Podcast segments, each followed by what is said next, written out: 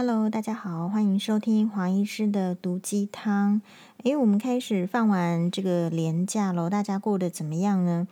诶，黄医师一同以往的，就是会收到有一些呃网友呢，他只要是在黄医师的粉专按赞还是留言，总而言之就会被呃前夫舅舅，也就是徐清吉哦。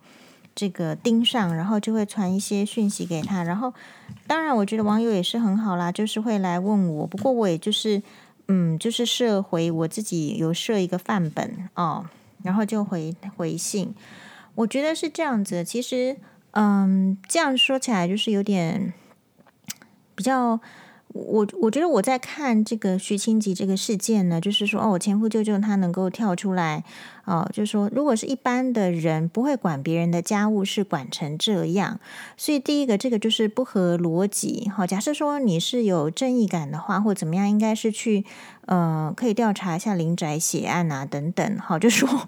我觉得那些都是呃就是拖大的这个就是。拖大的言辞，那主要就是说，可能一般的人是不会这样子，所以那个是已经是呃，在我看起来就是已经是很 psyche 的 状态，所以我也很不是想要就回应这个网友啦。总而言之，就是我觉得大家就是应该要有自己的观察、自己的判断。一样是老话那一句喽，达赖喇嘛说，即便。他是达赖喇嘛，信徒也不应该因为他是达赖喇嘛就相信，而是要看达赖喇嘛说出来的话，然后去印证思考，觉得这是适合自己的、可以施行的，然后才信奉达赖喇嘛。好，所以我们这个黄医师当然不是说期许自己要成为一个偶像或是怎么样，只是单纯的，嗯、就是能够。为自己想要奉献的族群，可能就是比较弱势啦，比较单亲啦，比较妇女同胞，好，当然或者是说这个比较就是，嗯，我觉得男性也是啊，就是比较心理脆弱的人，然后提供一些就是互相讨论的办法，好，这个大概就是每一个人会有每一个人他设定的目标。那黄医师正做着这些这个努力，我想呢，其实。可能就是你也许会讲说啊，这个抹黑或是怎么样。不过我觉得是这样子，就是这个就是要考验着我们，就是如果我们的教育还有我们的这个知识，随着时代没有更进步，好，反而都是用一些比较就是传统的抹黑手法，这个也是可以讨论。不过黄医师在国中的时候、高中的时候，其实就就研究过小人了，就是。因为黄医师对历史很有兴趣，所以各个朝代的那个小人啊，然后还有一些这个作家对小人的整理，哦，其实我觉得这个对小人的整理是很实用的，因为你在家里就是会遇到小人，在办公室也会遇到小人，比如说之前也有这个询问过黄医师婆媳问题，然后觉得很痛苦。然后，就黄医师还要紧急紧急录 podcast 给他，因为他就是会很想要，比如他说很想要去死啊，然后想要这个喝红酒搭这个呃几颗安眠药。不过黄医师跟他讲完之后，他说：“哦，他知道了，这样子是不会死掉的，所以他下次要改成这个什么烧炭。”黄医师是建议，就是这位苦主啊，这位媳妇，就是人生真的是会有苦，然后也是有快乐，只是说你快乐的部分。可能时间不是那么多，或者是说虽然有，可是你没有办法看到。我觉得人是这样子的，可以试试看寿终正寝，也许还不错。因为寿终正寝呢，一定是比较难的。那如果是比较难的，就跟得到乐透不也是一样吗？哦，所以每个人的情境是不同的。他这一次又提到问题说：“嘿，呃，这他的大姑呢，经常回娘家，而且。”就是等于是回到他婆媳同住的家里，而且谈话声量大到逃到三楼外面，聒噪的让人发疯，完全不把我当成一个女主人。我要怎么做，让他知道他来到的是我家，稍微尊重我，好，不要那么喧宾夺主啊！我简直形同虚设。好的，呃，而且不只是大姑，我大姑、二姑都是这样。首先呢，就是说这个确实是一个复杂的问题。对于这个大姑、二姑来讲，其实你的所婆家的所在，事实上也是他自己的原生家庭，是他自己的家。那只是说，因为这个我们曾经在电视上有讨论过，就说你这个家、你这个房子的所有权是谁？好，这个马律师有说过哈。其实黄医师上节目的就是有在用心听啦。马，我记得马律师有说过，就是还要去讲说，你这个房子的所有权是谁？如果所有权是你的老公的话，哦，那这个不用讲，这个房子是你的。可是如果你是婆媳同住，那请问一下，这个房子是不是还是登记在是婆婆名下呢？还是真的是你的名下？那如果是你老公的名下，这才有说这是你的自己的房子，你才有一些。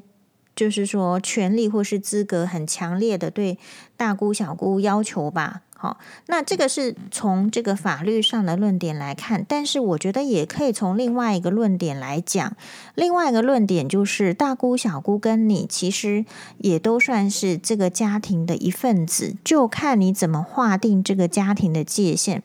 当你划定是小家庭的时候，你比较现代的时候，哦，那对不起，大姑小姑就不是这个家庭的这个小圆圈。但是如果当你把家庭的范围画大一点点的时候，你的大姑跟小姑呢，呃，也是这个家庭的这个就是一一份子。只是说，我觉得女人这个是一个很很难的这个，我觉得是在社会中确实是比较困难的。我最近不是在追这个钟汉良的新剧，也就是《锦心似玉》吗？《锦心似玉》他这部戏呢是在讲明朝的时候有一个大将军哦，然后呢他叫做徐令仪，然后他是大了女主十六岁这样子的情形之下，在自己的正妻过世之后，再把这个夫人娶第二个，就是他老婆的。妹妹小十六岁的，把她娶进来当做继室，然后你可以从这出剧里面呢去感受到古代的氛围。古代的氛围就是嫡庶非常的清楚，然后呢，每一个房每一个房有它的规矩跟案例。然后这个家里面，你通常会发现，如果这个男主的妈妈还在的时候，这个男主的妈妈会有很大的决定权，所以就要看说这个男主的妈妈是好不好相处。那显然就是这个网友他遇到的情形比较难啊，网呃这个男主的妈妈还有他的大姑小姑显然都是跟他不对盘。我个人是觉得是这样子，如果是不对盘的人，你要先问，就像是你去法院，大家也都会先问你有没有沟通。但是有时候呢，沟通这件事情不是说你难沟通，而是人家就不愿意跟你沟通。有时候沟通呢。是看我，我觉得有一点看这个对方是不是真真心诚意要跟你沟通，是不是当你的身份是一回事。比如我这样子说好了，我今天其实有在这个粉专提到这个呃早教，其实呃我个人的话，我也还没有去，我，我其实没有去投那个就是联署，好，然后呢，这个这个联署会不会过公投？我到底要投什么？其实也未知，好，就是这是未来的事情，所以是未知。但是呢，就是说，我觉得就是丢出一个讨论的议题吧。哦，那结果呢，就是呃，我觉得这个议题就是它每一次都会轮回，它这个很像是三生三世十里桃花轮回。你会发现过几年，台湾就会吵环境问题，然后经济问题，然后这个工厂的问题。就我觉得就是 repeat 一直在吵，大家从我有觉得比较有关心社会以来，其实就是一直在吵。然后吵的话，大概就是说你就是要一方面的人说要环保，你也不能说他错；但是另外一方面的人就说，哎，也是要顾经济，你当然也是也是正确。所以这一方面就是各自的主张呢，其实都有。那比较特别的就是说，通常这种都还会跟这个政治的立场。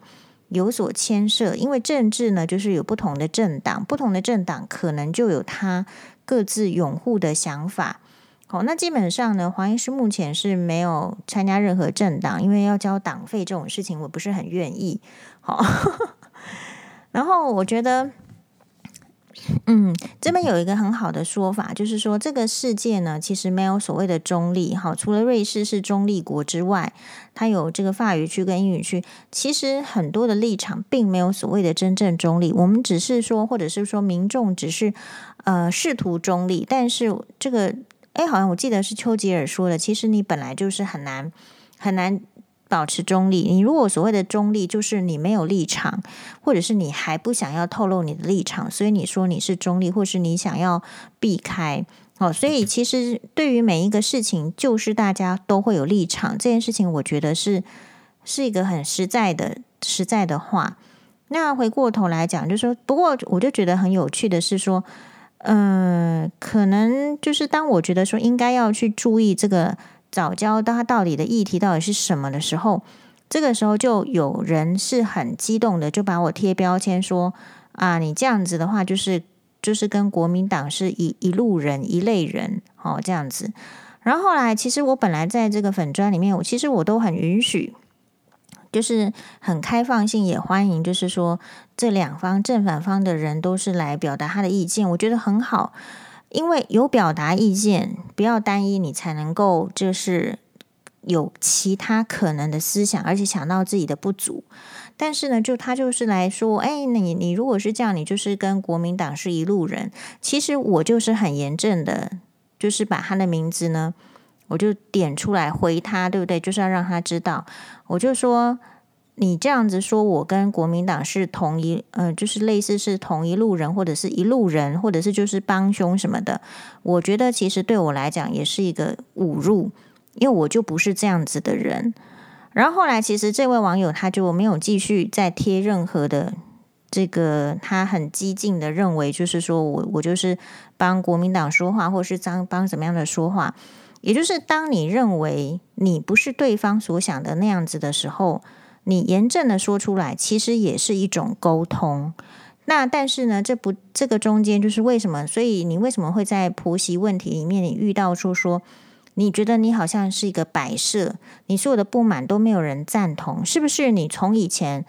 到现在，你从来都未曾真正的表达出你的意见。当然，你要表达反对意见的时候，其实人要先跨过一个心理的门槛。这个心理的门槛是什么？其实心理的门槛就是我的意见跟别人不同的时候，第一个。很害怕别人以为我是讨厌对方，或者是很害怕别人以为，呃，我只是因为就是就是反对，然后所以对方可能就会不再像以前那么喜欢我了。所以，其实我觉得这这个关卡，你比较跨，你把它跨过去之后，其实你就是就事论事，你是对事不对人。这样子的话，你经由生活中慢慢练习，你大概就可以慢慢让人家知道说，其实你这个人是怎么样的。那正因为你是对事不对人，所以你就可以讨论。好，所以回到这个网友的 case，就变成是说，如果你觉得你的大姑跟小姑，比较夸张的话，都是非常的聒噪，让你就是受不了，会崩溃。你知道有些家庭的隔音是不好，所以大姑小姑这样的行为真的是不对。但是就是像我每次直播的时候，就是会有人说直播的声音太小。那我想说太小就太小啊，不然你要把它放大吗？难道就是需要我在没有预算的时候要去买麦克风吗？我这个直播的这个麦克风呢，也是想了好久才去买嘛。对，但是就是。可是你就会注意到，就是说，可能其他人就没有对我的这个麦克风就直播的声声音的这个需求提出很多的意见，就非常偶尔。那这表示什么？就是每一个人的需求不一样。对于大部分人来讲，他可能觉得这个声音就够了，他耳朵可能是够敏锐。但是你要可以理解到，人家来跟你讲，你的这个麦克风声音不够大，是可能他的耳朵的这个就是不敏锐。可是他知道吗？哦，所以我并不会去针对人家来跟我讲说，哦，这个就把它想成是不好嘛。所以这个是修炼得来的，所以你可能要重重新，就是说不要动不动去想要去自杀，想要去干嘛？因为我觉得你的人生到现在，你还没有呃看到就是比较好的、有趣的部分。那人生是这样子的，会有不同的光景。二十岁、三十岁、四十岁、五十岁，大家有收看今天的这个新闻哇哇哇吗？邓医师在里面哦，我觉得几个来宾都讲得很好，就是说你要去接受你自己老的状态，你要服老，但是怎么样接受状态服老呢？就是你要用不同的想法去想，然后同时你也要想说，耶，也许我们二十岁、三十岁女生，我觉得是比较辛苦的，但是到五十岁、六十岁开始，呃，也是很多人辛苦，是因为手上没有钱，身体又衰弱了，然后这两个原因是很不能够让人家知道的，特别是就是对未来的烦恼这个烦忧嘛。好，所以如果是这样子的话，我觉得你可以很，假设我是你的话。我就可能直接跟大姑、小姑这样讲，姑且不论他们喜不喜欢我，或者是看得起我、看不起我，我会直接告诉他说：“你们这样子声音这么大声，是不是听力是受损的？因为在医学上，听力受损人的第一个反应，可能就是他他不知道他的声音，他的听力是受损，他听不到自己讲那么大声，所以他们的听力、耳朵的听力可能是下降的。”我觉得第一个我会假装啦，哈，假如说我不是很喜欢他，我就假装。可是是因为是亲戚是妯娌，我就假装关心他。我就说，那接下来你可能要很注意你这个老化、听力衰退的问题。你还没有老，为什么听力已经衰退成讲话这么大声呢？好，那这样子的话，他可能就会就会知道说声音要放小，不然继续大声就是我就是耳聋了，我就是老了嘛，大概是这样子。那第二类人是因为他本来就是中气十足，你就可以直接的跟他讲说，其实你这样子中气十足，我们是觉得还就是为你的身体好，你的肺好是很开心。可是这样子的中气十足哈，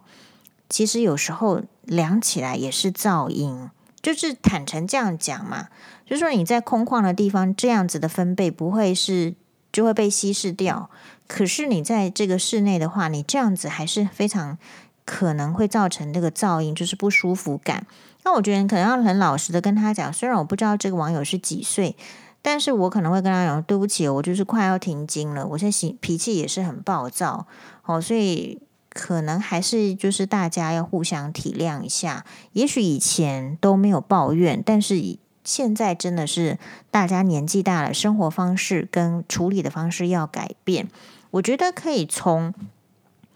不要说以前是怎样，现在就一定要怎样。这个观点切入，就是像邓医师那个书里面讲的，就是很坦诚的跟人家讲，我现在就是体力不济，我就是老了，好，所以我们就是会对生活会有一些新的需求。那可能是不是可以尊重我们，就是大家互相一下。那你如果真的想要那么聒噪的话，其实可以去，就是去养鸟啊，吼，然后跟他叽叽喳喳这样子。大概是这样子，所以总而言之，就是所谓的沟通呢，就是很难，因为对方不见得想要跟你沟通，是你因为你自己的利益的需求，你的需求不见得是什么真的利或是什么弊，但你的需求你就把它讲出来。那至于说这个黄像黄医师自己的话，就是觉得说，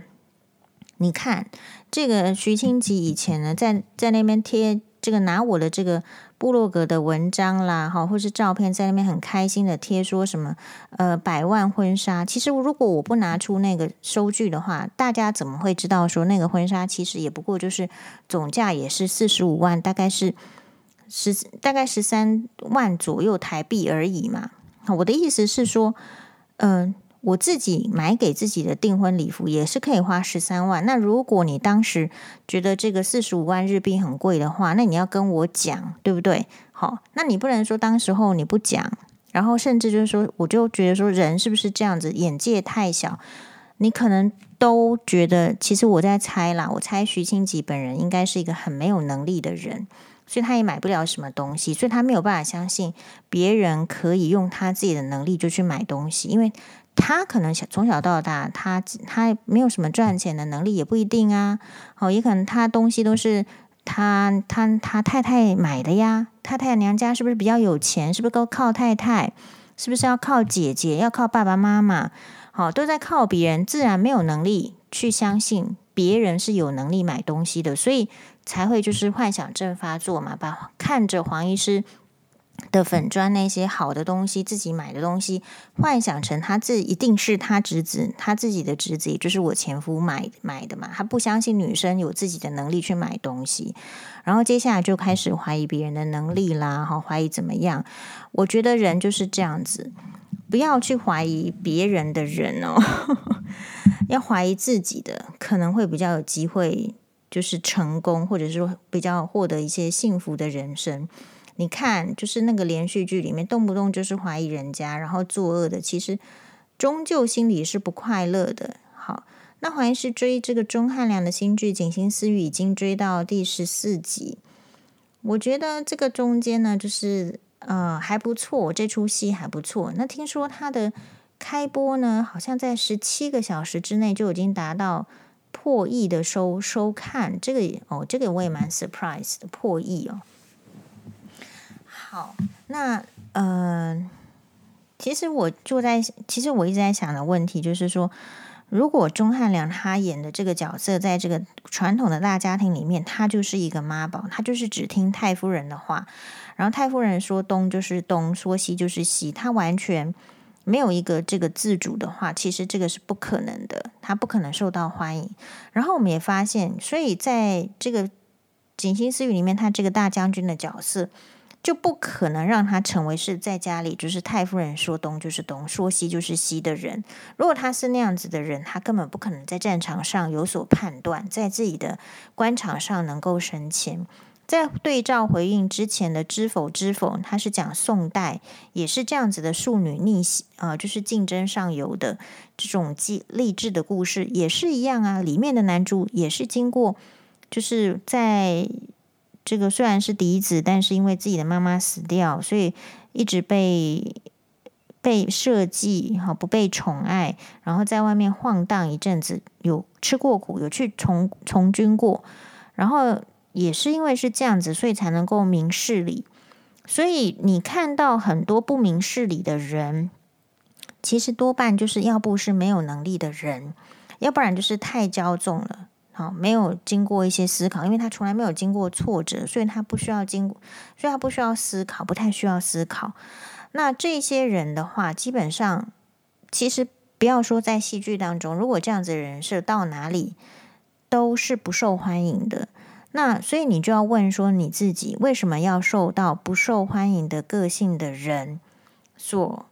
影响呢？你应该是要受，就是去研究，就是哪一些人他的个性。是很能够就是摆脱掉，呃，比较比较会拖累的那种个性的的这个对你的生活才有利，对，所以呃，只只，所以我们看，另外我一一直在想的，就是说，那所以你会想说那些庶子庶女。在古代，在资源这么不够，凭什么她出现，她就是要成为比嫡女厉害，然后成为受欢迎的这个女主？其实这也是很难，这个也是想象。你没有资源，没有教育，你说一个女生在闺阁之中就要想得那么通透，像像盛明兰，或者是像这个我们的这个十一娘，要你说没有没有见识，没有教育，就要能够那么通透，我觉得那也是不可能。好，所以呃，戏剧当中你要去想为什么是可以的，然后哪一些是不可以的，这个就是我们看剧就是很很有趣的例点。好，所以不要小看，就是我至少我觉得我认识这个呃戏剧里面了之后呢，看到韩剧的一些就是大成本呐、啊，还有演员的这个演技，或者是看到钟汉良的演技这么好，其实。我就变得很敬佩艺人，你没有去看，你不知道要敬佩。好，你以为只有百老那个百老汇的这个这个剧值得敬佩吗？我觉得不是。就像我昨天有看这个一个日一个日本的这个综艺节目，它真的是制作单位在去年就去跟拍那这个货船。好，从日本呢到这个欧洲，然后还是欧洲回来。前半段我没有看到，然后他就介绍这个船员要怎么样，